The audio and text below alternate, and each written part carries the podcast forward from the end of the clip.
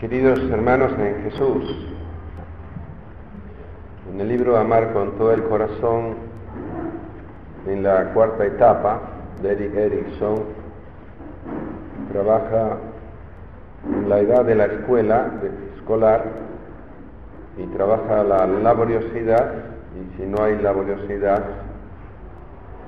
hay complejo de inferioridad o hay orgullo.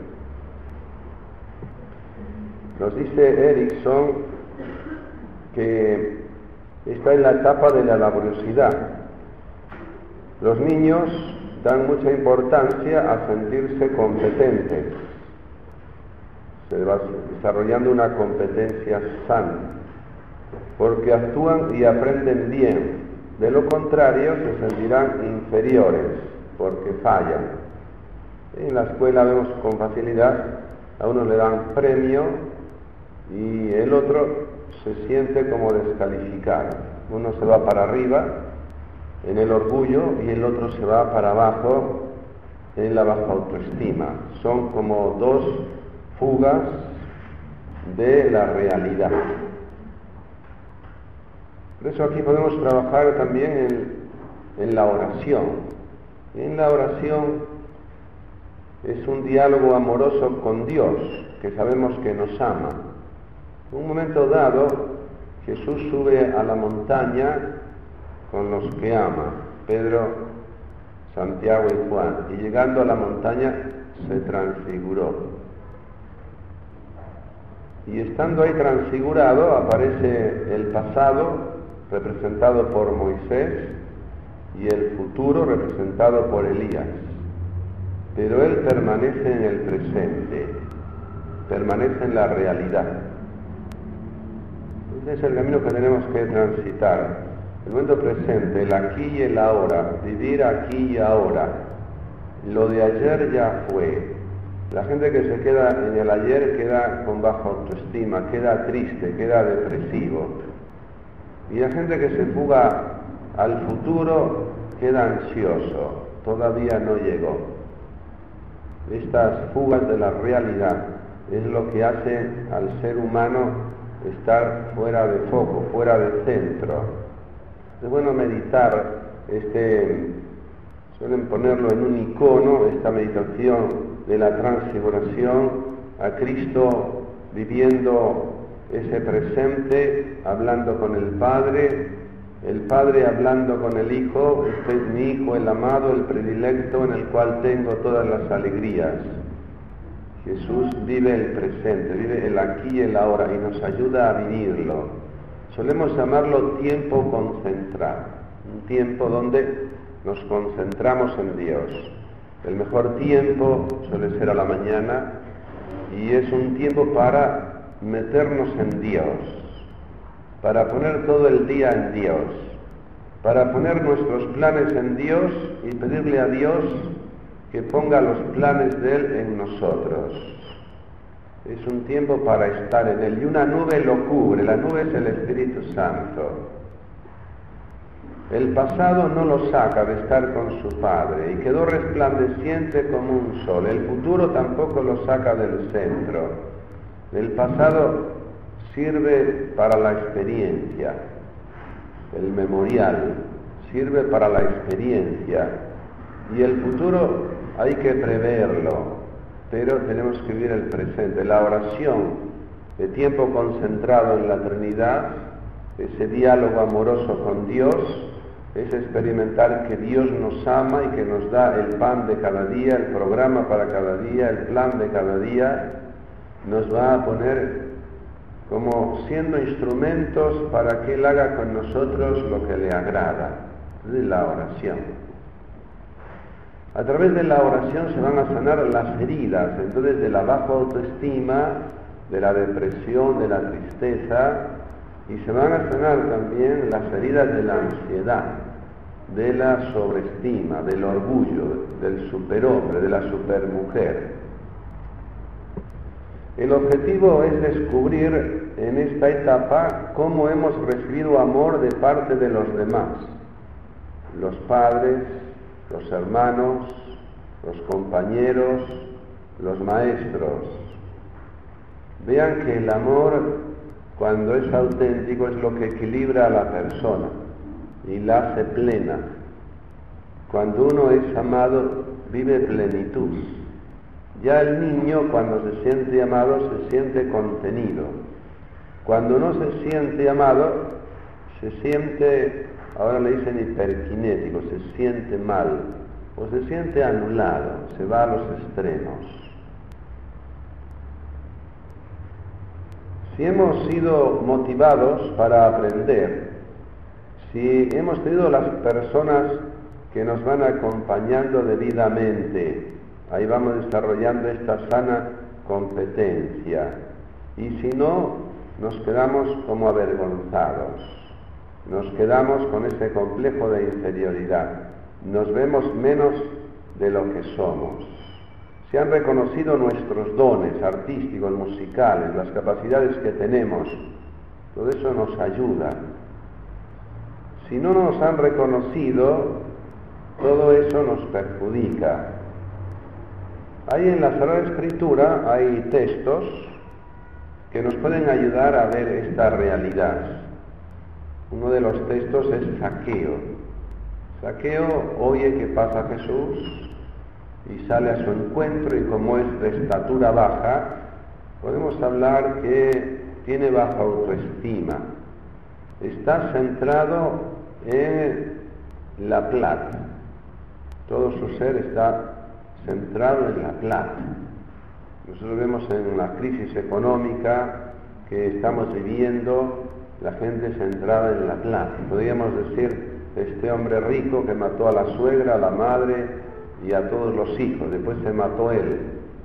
Para él la plata es todo, para Saqueo la plata era todo. Cuando Jesús lo ve, le dice, hoy voy a comer a tu casa. Y Saqueo se pone muy feliz. Jesús quiere entrar en la casa de Saqueo, en la vida de Saqueo.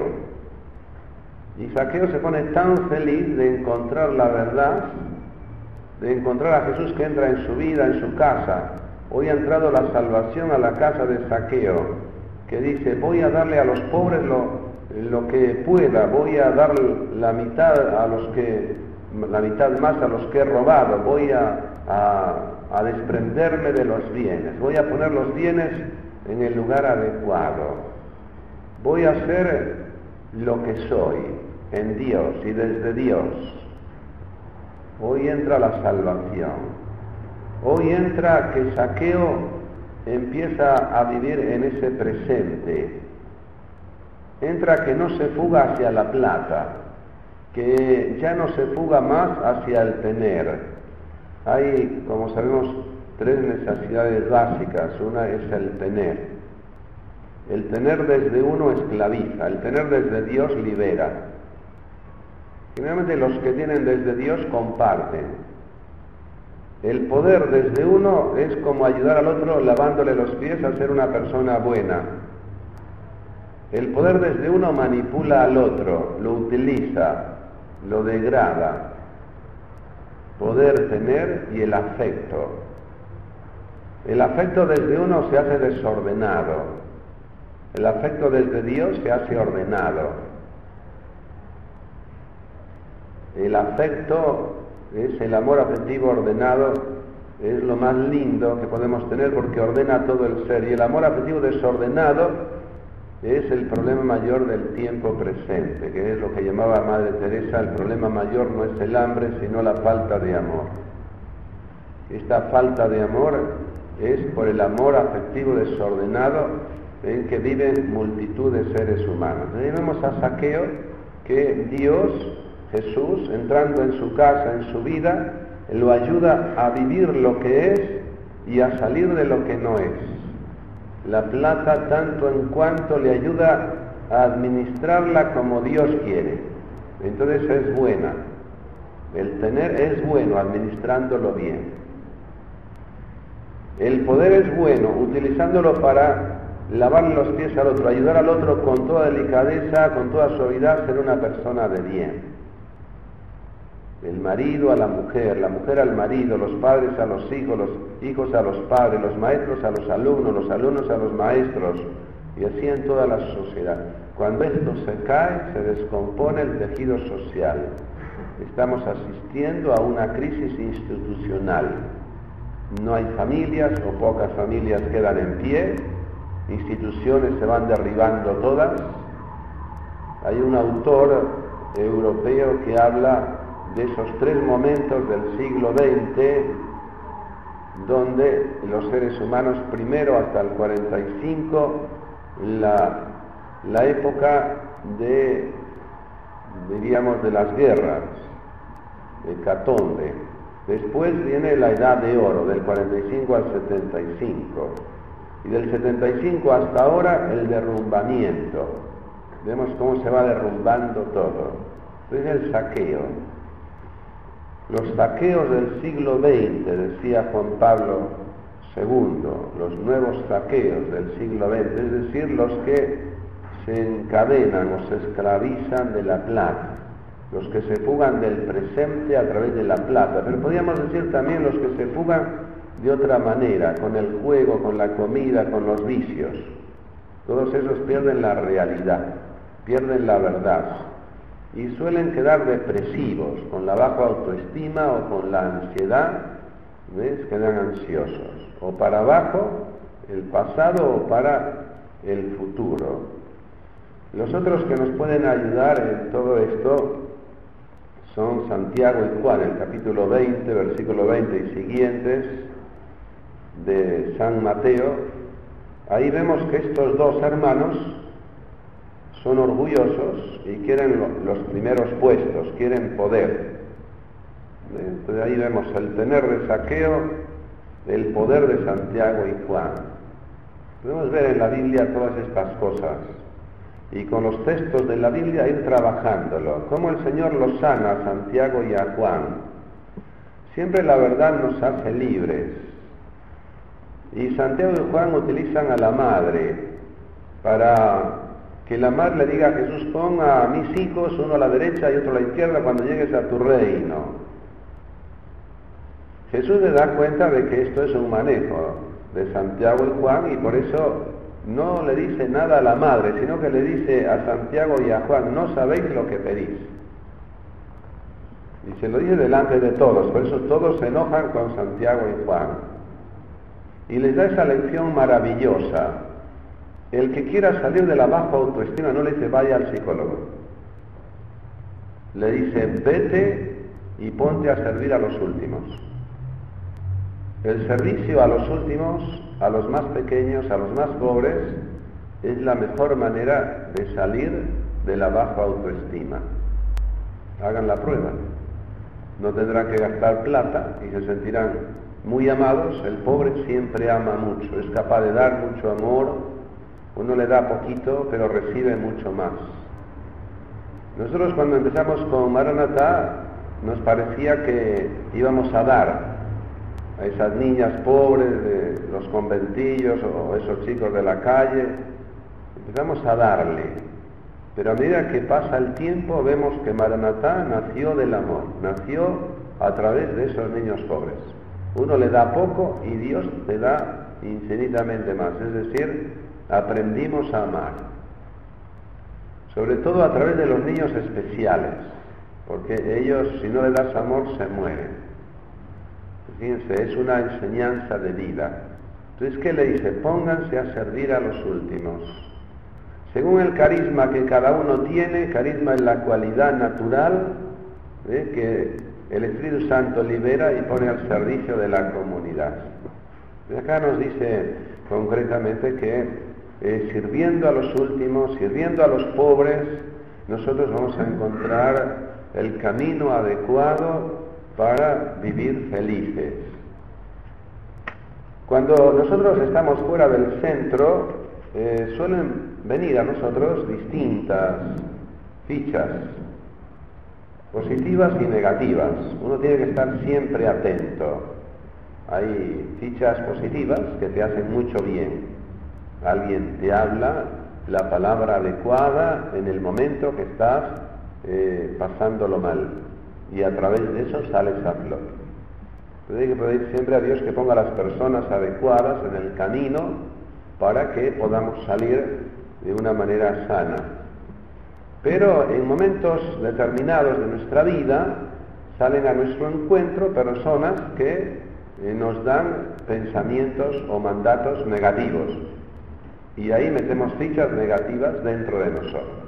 Vamos a ir poniendo ejemplos para que podamos ver este trabajo que conviene que cada uno lo haga. ¿Qué pensamientos o mandatos negativos hay dentro de mí?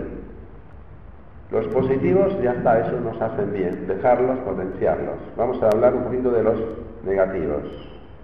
En todas las etapas, en esta también, quizá mucho más, en la de la escuela, ¿eh? porque uno es pequeño, es débil, es niño, y lo que te dice el maestro, lo que te dicen los alumnos, si se ríen de ti, si se burlan de ti, te influye mucho más. A veces uno es anciano y lleva todavía estas fichas negativas. Si no las elabora, las lleva adentro. Bueno, elaborarlas. Meter fichas negativas en nuestra mente a raíz de lo que otros piensan, hacen o dicen. Cuando el papá y la mamá te dicen algo, que no sirves para nada, que eres un tonto, que nunca vas a servir para nada, claro, ellos no se dan cuenta de lo que hacen. Podemos poner el ejemplo de, este nene que la, mamá le decía, le decía, te voy a matar, cuando se portaba mal, te voy a matar, te voy a matar. Entonces la mamá estaba metiendo una ficha negativa en el nene. Pero el nene un día le dijo, mamá, cuando tú seas grande, cuando tú seas anciana y yo sea grande, te voy a matar, te voy a matar. Y fíjense la ficha negativa que la que la madre metía en el hijo, el hijo llevaba todo eso adentro y fíjense cómo se lo dice a la mamá. Entonces, ¿qué le aconsejamos? Mira, no le digas nunca más eso al hijo. A veces la, ficha negativa se mete ahí. Fíjense, una, mujer, el marido, el marido, bueno, el nuevo marido, ya estaba separada, juntada, después vuelve a juntar otra vez y le dice esta nueva pareja, le dice, vamos a tener una hija que sea prostituta. Pasan los años y tiene una hija prostituta. Fichas negativas. Hay una potencia que tiene eso adentro de la persona, para el mal. Dice una ficha positiva para el bien. Uno se admira de todo esto. Hay que tener cuidado con lo que uno habla a los niños y a la otra gente. Hay que tener cuidado. Una niña se porta mal en la escuela. ¿Eh? Llega a su casa, los padres pelean, el padre abandona el hogar. La niña crece en ese complejo de culpa. Hace un tiempo contaba una adolescente que en la escuela, cuando tenía ocho años, la maestra le dijo mentiroso. Pero dijo, yo no he dicho mentira, yo he dicho la verdad. Y la maestra, igual delante de todo, le dijo, eres una mentirosa, no sirves para nada. La adolescente le tiene bronca a la maestra. En un momento determinado se hace la oración de sanación. Y en la oración de sanación se ve a la maestra desde Jesús. Se rechaza lo malo que hizo, dijo la maestra. También Jesús lo rechaza. Y una vez que se rechaza todo eso, a ella se la ama. El problema siempre está en asociar la maestra con lo que hace, dice o tiene. Asociar al papá con lo que hace, dice o tiene. Hay que rechazar lo que hace, dice o tiene, pero no a la persona. Hay que enseñarle a la persona a separar. Y ahí viene la sanación de esa ficha negativa que ha metido adentro, donde tiene una atadura de odio contra la maestra y tiene una herida, tiene el corazón afligido. Cuando toma la decisión de ponerse bien con la maestra y perdonarla de todo corazón y pedirle perdón por el enojo, el o el odio que tiene, ahí se sana esta herida. Son fichas negativas. Y bueno, que cada uno las busque adentro. ¿Qué villas negativas tengo adentro?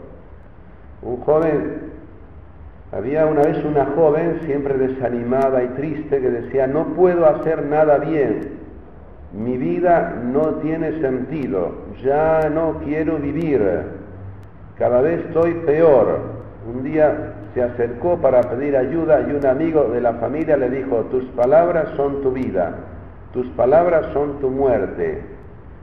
Si tienes palabras positivas, te animan, te ponen bien. Tienes palabras negativas, cada vez estás peor.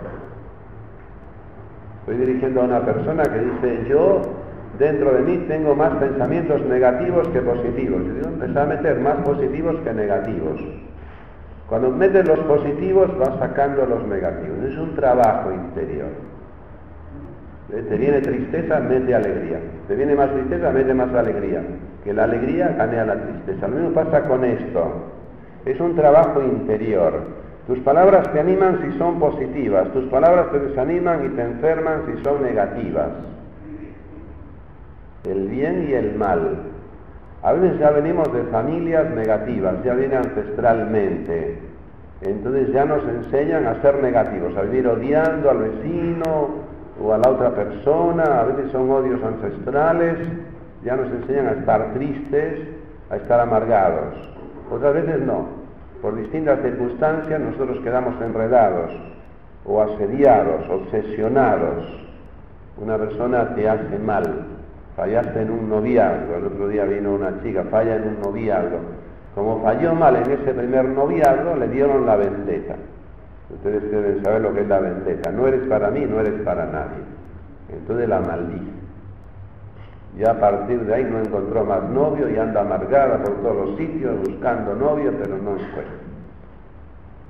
Son las maldiciones. A veces la misma madre maldice a la hija o al hijo. Recuerdo un hombre llorando desde que asistía a la mamá cuando estaba muriendo, la mamá le maldijo para todos los días de su vida.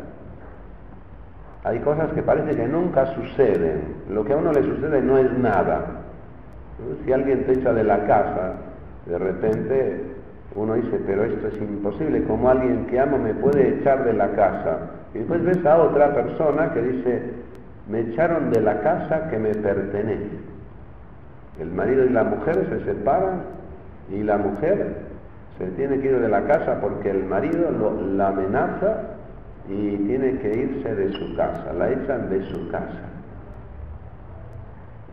de la casa que le pertenece. Vean la variedad de cosas que hay en los seres humanos que nos pueden ayudar entonces con estas fichas positivas y negativas. Hay una chica adoptada que hemos estado ayudando y la mamá del corazón decía, en mi casa gordos no quiero. Así que cada vez que subía un poco de peso, iba, vomitaba, se hacía anoréxica, bulímica, una cosa terrible. Y así vivió ya de chiquita. Y ahora tienes que ser tú, de repente eres de constitución más fuerte que tu mamá, ¿por qué vas a ser flaca como tu mamá del corazón? Estaba pendiente de no engordar. Fíjense lo, terrible de esto. hay verán cantidad de, casos donde están los pensamientos negativos. Por ejemplo, nadie me quiere. Cuando nadie te quiere, te quieres morir. La mamá esta que se dio un tiro el otro día porque la hija que está estudiando secundaria, en vez de estudiar, se va de la clase, tiene su novio, viene a la hora que quiere o no viene directamente a la casa, nadie me quiere, ahí se dio un tiro. A veces entra la ficha negativa dentro de uno, casi sin darse cuenta. Nadie me quiere. La otra mamá del corazón, que la hija es de, los góticos, que con el cuchillo amenaza a la madre, con 14 añitos. La madre y el padre encerrados con llave en la habitación. Y la nena sale de la casa a la hora que quiere, un día la madre salió, vio la puerta abierta, la hija se había ido, no estaba en la casa. Toda la noche fue. Con 14 añitos. Ya manipulan, manejan a la madre, hacen lo que quieren. Vean la variedad de cosas que hay. ¿Ven? de, fichas negativas. Nadie me quiere, no sirvo para nada, me siento perdido, no puedo más. Si dices que no puedes, no podrás. Si dices puedes, podrás.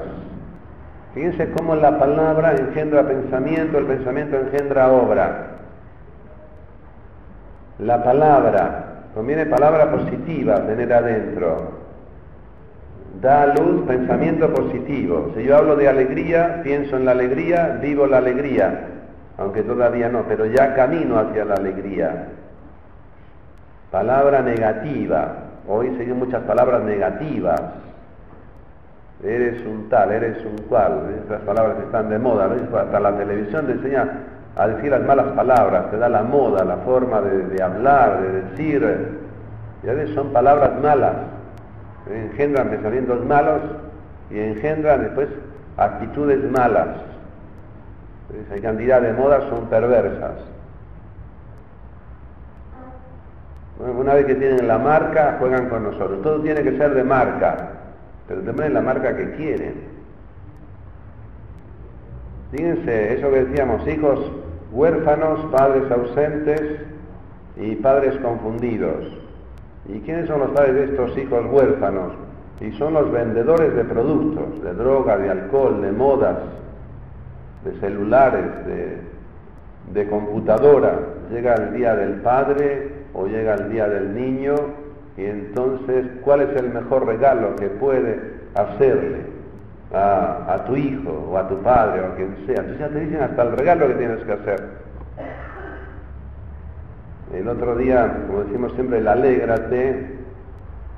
Entonces viene uno con una revista y me dice, padre, lea. Alégrate, le, decía, le decían los amigos al, al esposo, porque tu mujer quiere un auto Porsche o algo así, un auto que vale 500 mil pesos. Alégrate. Fíjense la manera de, mandar mensajes. Esto lo van a ver en una revista. Fíjense todo lo que vale el anuncio, pero ahí lo van a ver. Alégrate porque tu mujer desea un auto Porsche o algo así. Un auto que, según los que entienden, vale unos 500 mil pesos. Fíjense la manera de hacer promoción.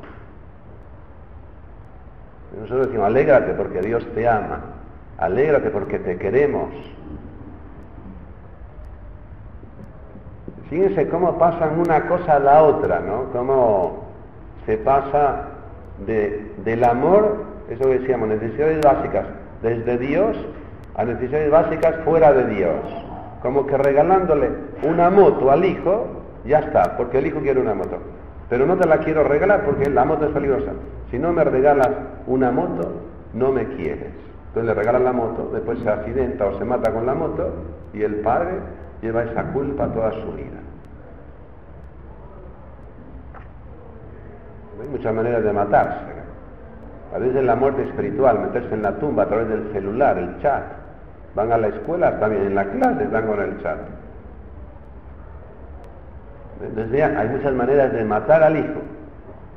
Lo importante es que el hijo esté entretenido con juego, con lo que sea, que yo tenga mi vida, que pueda tener eh, mis cosas, y ya están, generalmente están separados, papá y mamá, en la mayoría de los casos, cada uno tiene su novia o su novio, hacen su vida, entonces el hijo está entretenido, con la televisión, con la computadora, pero ¿y dónde entran? ¿Y qué hacen? ¿Y quién los maneja? ¿Y quién los instruye? De los vendedores de, distintos, de distintas cosas. Es bueno meditar sobre esta, esta realidad que es tan cruel y tan fuerte para el mundo que, que nos, toca, nos toca vivir. Y siendo con este tema, cuentan que había una chica de esta edad de 6 a 2. Ahí en, Italia en ese tiempo hacían la comunión eh, antes que acá. Y en ese tiempo. Entonces esta, esta niña de 6, 7 añitos vive con sus padres en una barriada popular y el padre obrero sale de casa muy temprano y llega muy tarde de la fábrica. La madre, además de los quehaceres de la casa, realiza pequeños trabajos para completar eh, lo que gasta en la familia, como suele pasar. La niña está muy feliz y piensa que tiene una familia unida y todo está bien. Hasta que un día una amiga le dice, mira, sabes que en tu casa tu papá y tu mamá no andan bien. Dice, no, no sé nada. Dice, obsérvalo.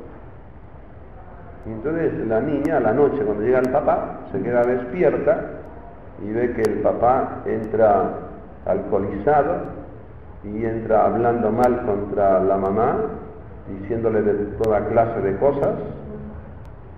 Y ahí escucha esto la nena y al día siguiente la nena no solamente queda despierta, sino que cuando viene el papá lo va a recibir el papá viene todo alcoholizado, le da la nena un saludo a su papá, el papá queda confrontado con la niña de 6, 7 añitos, y ahí empieza todo un camino de conversión para el papá. Pues cada día la niña se queda despierta, le abre la puerta, cada día el papá empieza a hacer esfuerzo para no tomar y así después de varios meses, donde ya ha ocurrido una transformación en el papá, la niña lo ama a su papá y el papá también la ama a la niña, el amor de la niña va sacando lo más lindo del papá y el papá va dejando esa mala vida hasta que un día la niña le va a contar la verdad. Contar la verdad cuando alguien está en mal camino es lo mejor, pero no es fácil. Hay que buscar también los tiempos adecuados para contar la verdad. Fíjense, una niña, si uno analiza, una niña como esta, eh, lo primero que ocurre cuando se entera que su papá y su mamá pelean y que están tan mal y que la basurea la mamá y que la mamá está toda destruida y que ha perdido hasta la dignidad y que vive y que vive ahí anulada, con baja autoestima, ¿eh? si uno analiza todo esto, la niña también queda destruida, queda con baja autoestima.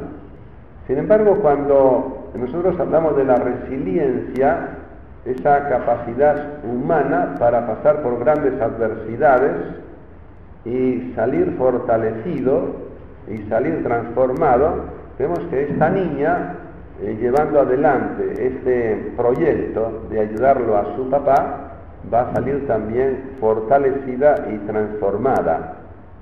Después de este tiempo, entonces le dice, mira papá, ¿sabes por qué yo me quedo todos los días esperándote?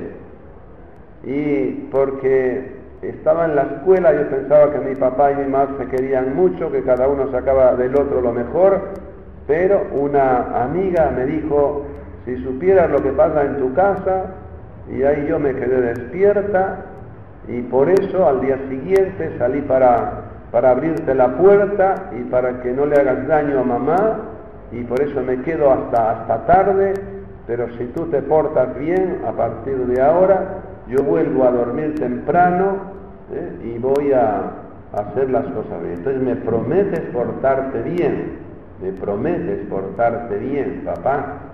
Y el papá le dice, sí, me voy a portar bien. Fíjense lo que puede hacer una hija con su padre. En el mundo de hoy, a veces a los hijos hay que prepararlos para que cambien a los padres. Siempre lo normal es que los padres ayuden a los hijos, pero en el mundo de hoy con mucha frecuencia hay que acompañar a los hijos para que amen a los padres. Yo en distintos momentos he me ha tocado acompañar para que los hijos puedan hablar con los padres. El otro día vino una chica, Cecilia, me está estudiando Mar de Plata, y me dice, ¿sabe padre que ya hablé por teléfono con mi papá biológico y me quiere ver? Yo digo, ¿y tú lo quieres ver? Me dijo, sí. Bueno, busca el momento prepara el momento, dice, ¿y cómo lo vas a hacer? Y voy a ir con mi novio. Pero no sé qué decirle. Uno le da pista. Mira, lo que tienes que decirle es lo siguiente.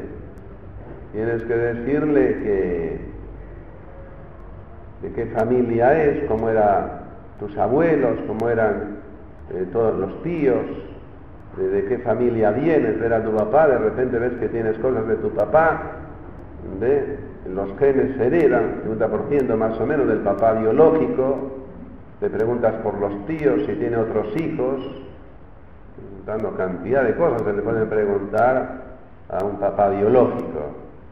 Escríbelo para que no se te olvide, porque es verdad, se ponen nerviosos, una chica de 22 años.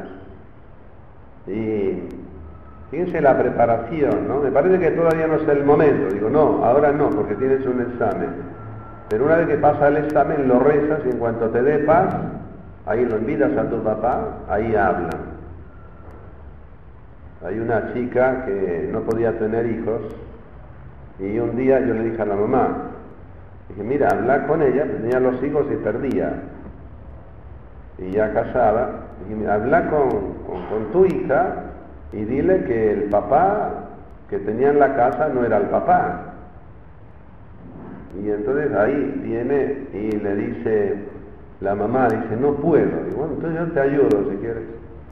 Y le dije a la hija, mira, tú sabes si tu papá es tu papá, era tu papá, ya murió el papá que vivía en la casa. Y si algunos me dicen que yo no soy de esa familia, y a veces pienso que soy adoptada. Ya dos pistas que uno tiene, porque ya la persona sabe generalmente dos pistas que tiene adentro. Y mira, habla con tu mamá porque tiene algo que decirte. Porque si tu papá no es tu papá, y entonces habló con la mamá y ya la mamá le pudo decir. Entonces habló con el papá. Y después de hablar con el papá, fue un día a tomar un café con el papá. Y le hizo varias preguntas al papá, al papá biológico. Y siempre decía, ese hombre, hombre, ahora lo llama por el nombre. Tienes que en algún momento llamarlo papá, es tu padre. Que todo el proceso. Pero en esto ha quedado embarazada y el embarazo va muy bien. Está ahora cinco meses más o menos debe tener. Fíjense la verdad. Hace libres. La verdad. Fíjense todo lo que hace la verdad dentro de uno. Cómo recompone el rompecabezas que hay dentro de uno. Cómo acomoda cantidad de cosas que hay dentro de uno cuando uno vive en mentira, vive todo trabado, todo se le traba. Cuando entra la verdad, todo se va poniendo en su lugar, todo se destraba. Ese es el camino de, eh, de poner la cosa en el presente, de vivir la verdad, de vivir con alegría. Cantidad de, de casos, podríamos hablar de todo esto. Hay películas donde uno ve esa reconciliación de padres y de hijos. Todo lo que ocurre entonces en la escuela va a tener que ver con eh, el tema de la autoestima para subir o bajar. Ese tiempo de la escuela es donde se fragua este, tener eh, laboriosidad y si no hay laboriosidad va a haber bajo autoestima o orgullo. Hablan también de una niña adoptada, yo cuento acá en este libro de Amar con todo el corazón. María es una niña adoptada Recuerda que a la edad de cinco años los papás la llevaron un día a la plaza y la dejaron jugando. En tanto ellos iban a un bar cercano para tomar algo. Cuando la niña los vio, les pidió de lo que estaban comiendo, papas fritas y gaseosas. Tal vez consideraron que no era hora de comer eso o que le caería mal, pero para María la negación fue expresión de falta de cariño. No era su hija, y este recuerdo la acompañó por mucho tiempo y cada no se relacionaba para ella con una falta de amor. Vivió fingiendo que todo estaba bien, pero ella estaba mal y le fue mal en el colegio y tuvo amigos que la llevaron por mal camino. Todo esto es lo que llamamos vacío existencial o tsunami. Pasó un tiempo hasta que pudo poner su vida en orden. Jesús vino a mostrarle el amor, y ayudarla a elaborar todo esto. A veces ya está como resuelto, pero no, está tapado. Hay que destapar la olla, hay que ponerlo en evidencia, hay que sacarlo fuera. Y este trabajo es el que tienen que hacer en este tema, en esta cuarta etapa, y donde haya pensamientos negativos, ir trabajándolo hasta poner los positivos, potenciar los positivos y sacar los negativos. ¿Qué hay que falta y por dónde empiezo a trabajar todo este tema de la bajo autoestima o del orgullo? ¿Cómo vivir el presente?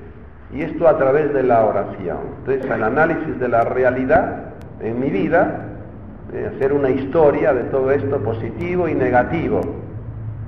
Si es más fuerte lo positivo o si es más fuerte lo negativo en mí. Si soy persona que anima o que desanima. Hacia adentro y hacia afuera. La persona que desanima hacia afuera está desanimada adentro. El problema lo lleva adentro. Pues hay que trabajarle adentro hasta que saque. Pedir al Espíritu Santo que ilumine. Pues análisis de la realidad, análisis doctrinal, ¿qué me dice la fe? Ahí ven el caso de Saqueo, ahí ven el caso de Santiago y Juan, podríamos ver otros, ve como este otro de la transfiguración, ahí tienen camino también en la Sagrada Escritura para verlo. Y el diagnóstico, si no vivo el presente, si no amo, estoy de cama. Entonces pedir ayuda, y no en cualquier sitio. He visto algunos casos donde la seguridad social dice vete a este psicólogo, a este psiquiatra. Hay dos casos ahí en estos últimos días donde el psiquiatra le medica con cantidad de pastillas y la persona en vez de sanarse y salir de la angustia tiene más angustia. Entonces no te resuelve el problema. La gente no toma más esas pastillas. Una cosa terrible. En vez de ayudarte, te destruyen. Es lindo que te escuchen, que vean lo que te pasa. Esto que habla el doctor Dexy, que después de tener un encuentro con Dios, este psiquiatra, dice, yo primero rezo por la persona. Le pido a Dios no equivocarme. Y me siento instrumento de Dios para hacer las cosas bien y darle lo que corresponde al paciente. Así es el sacerdote, así tiene que ser el, psicólogo, así tiene que ser también el médico, así tiene que ser el abogado, así tiene que ser el psiquiatra. Son instrumentos de Dios. Somos instrumentos de Dios. Cuando actúo yo y no dejo actuar a Dios, me equivoco. Entonces vemos casos de estos. Las personas quedan destruidas. En vez de hacerle el bien, le hacen el mal. Vas ahí como un objeto. Hoy tres corazones, tres riñones, un hígado. No eres un hígado, eres un ser humano, como él. Eso es lavar los pies. Cuando el médico tiene valores humanos y con toda delicadeza te ayuda desde abajo, o el psiquiatra, o el psicólogo, cuando te escucha, cuando establece vínculos. Si no eres un objeto para darle plata, Vean la diferencia, hay una diferencia muy grande. Es bueno pensarlo esto. Hay psicólogos maravillosos, yo conozco. Y hay psiquiatras maravillosos, como este que estamos hablando. Y hay médicos maravillosos. Pero hay otros que le hacen juicio o que no los quieren ver nunca más. Porque así como está el médico, fíjense, el médico, el psiquiatra, el cura, antes de ser todo esto, somos hombres. O son mujeres, las psicólogas, las psiquiatras, las médicas. Si no estoy bien como ser humano, no puedo ejercer bien como profesional o como sacerdote. Así, directo. Yo se lo dije el otro día a un contador. Dije, mira, eres contador, eres profesional, pero como ser humano estás confundido, no sabes ni quién eres. De esto hay muchos, tanto médicos como abogados como ingenieros. Están trabajando a full en lo que están y se olvidaron de ellos. Por eso a una edad más o menos de, 40, 40 y tanto, hay cantidad de ellos que caen en estrés y no se levantan más. Es bueno ver esta realidad. Primero soy hombre, los que somos hombres, y las que son mujeres, primero es mujer, trabajar es ser mujer y el ser hija de Dios. Y después sí, ya vivir con dignidad la profesión. Esto antes en las universidades se daba. Eran grupos selectos donde eh, cada uno ayudaba al otro, era como una comunidad donde cada uno se sentía amado por el otro y de ahí salían con valores para hacerle el bien desde la profesión que cada uno tenía a la sociedad. Esto eran las universidades al principio. Y los grupos en las universidades eran como una familia, como una familia educativa. Hoy no te escuchan, eres un objeto, le dan la clase, como si estuviesen dando a una piedra. No hay una relación, no hay un vínculo donde el profesor tenga interés en que tú tengas valores, eso era antes. El profesor educa con valores, enseña con valores, por eso es un error de los padres pensar que los educadores son los maestros. Nunca lo han sido, nunca. ¿Acaso alguna excepción? Pero los principales educadores siempre han sido los padres. Si el padre y la madre delegan en el profesor, ahí se equivocaron, porque el profesor tiene ahí que cumplir una misión, no es el educador. Por eso papá y mamá pueden cambiar de colegio si no funciona como ellos quieren el colegio. Esto lo pone muy bien Aparecida, el libro de los obispos de América Latina y el Caribe. Trabajen esto porque es muy importante para vivir con dignidad. Padre nuestro que estás en el cielo,